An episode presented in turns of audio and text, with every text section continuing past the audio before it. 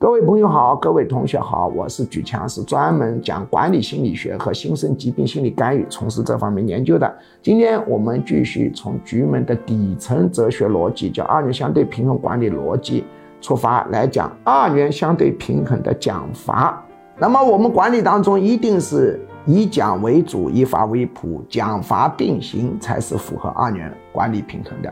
只奖没罚那是不行的，只罚没奖也不行的。总体来说，除了基本工资、固定工资，你发奖金啊，发什么东西之类，要给人感觉百分之八十是奖，百分之二十是罚，这是一个比较好的状态。